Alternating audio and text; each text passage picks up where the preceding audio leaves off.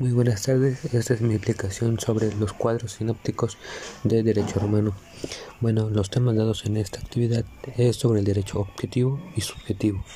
El derecho objetivo son normas que tienen dos connotaciones, esas son derecho natural y derecho positivo. Y el derecho subjetivo es la facultad de exigir o cumplir una norma. El siguiente es la, justicia y equidad. Esos son sinónimos que quieren decir que son lo mismo. Y por último, la jurisprudencia. Son sentencias y resoluciones judiciales de valor fundamental del derecho.